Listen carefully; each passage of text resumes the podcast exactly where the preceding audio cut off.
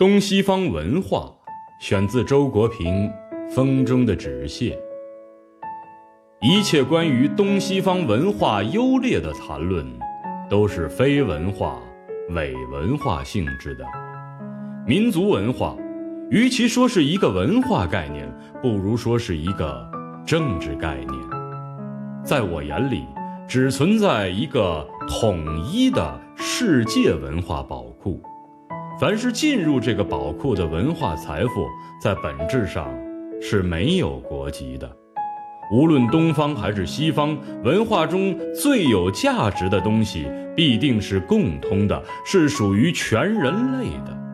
那些仅仅属于东方或仅仅属于西方的东西，哪怕是好东西，至多也只有次要的价值。东方和西方的关系问题，也是一个说不完的老话题了。我的直觉是在这个问题上。一切的极端之论，都是可疑的。需要的是一种平常心，一种不加思索就喜欢和接纳一切好东西的健康本能。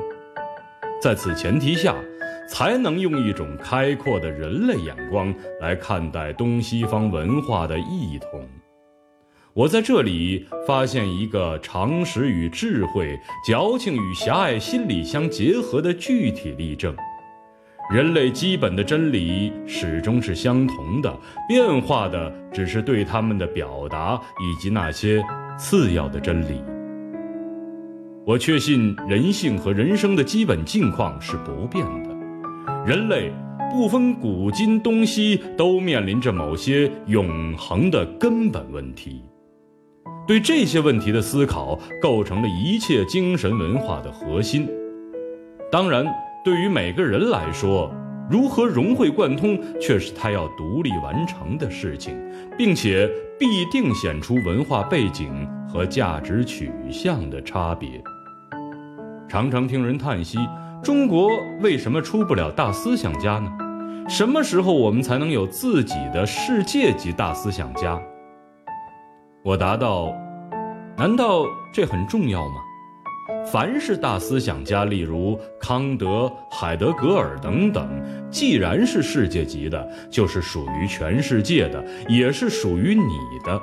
思想无国别，按照国别选择思想家的人，真正看重的不是思想，而是民族的虚荣。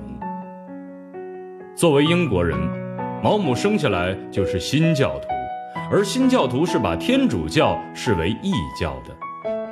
有一天，他忽然想到，他完全可能生活在德国的南方，成为一个天主教徒，那样他就要因为并非自己的过错而作为异教徒受惩罚了，这未免太荒谬了。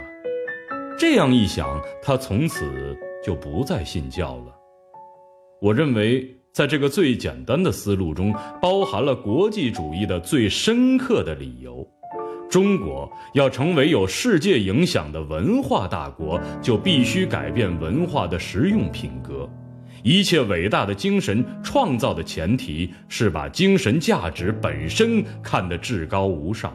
一个民族拥有一批以纯粹精神创造为乐的人，并且以拥拥有这样一批人为荣。在这样的民族中，最有希望产生出世界级的文化伟人。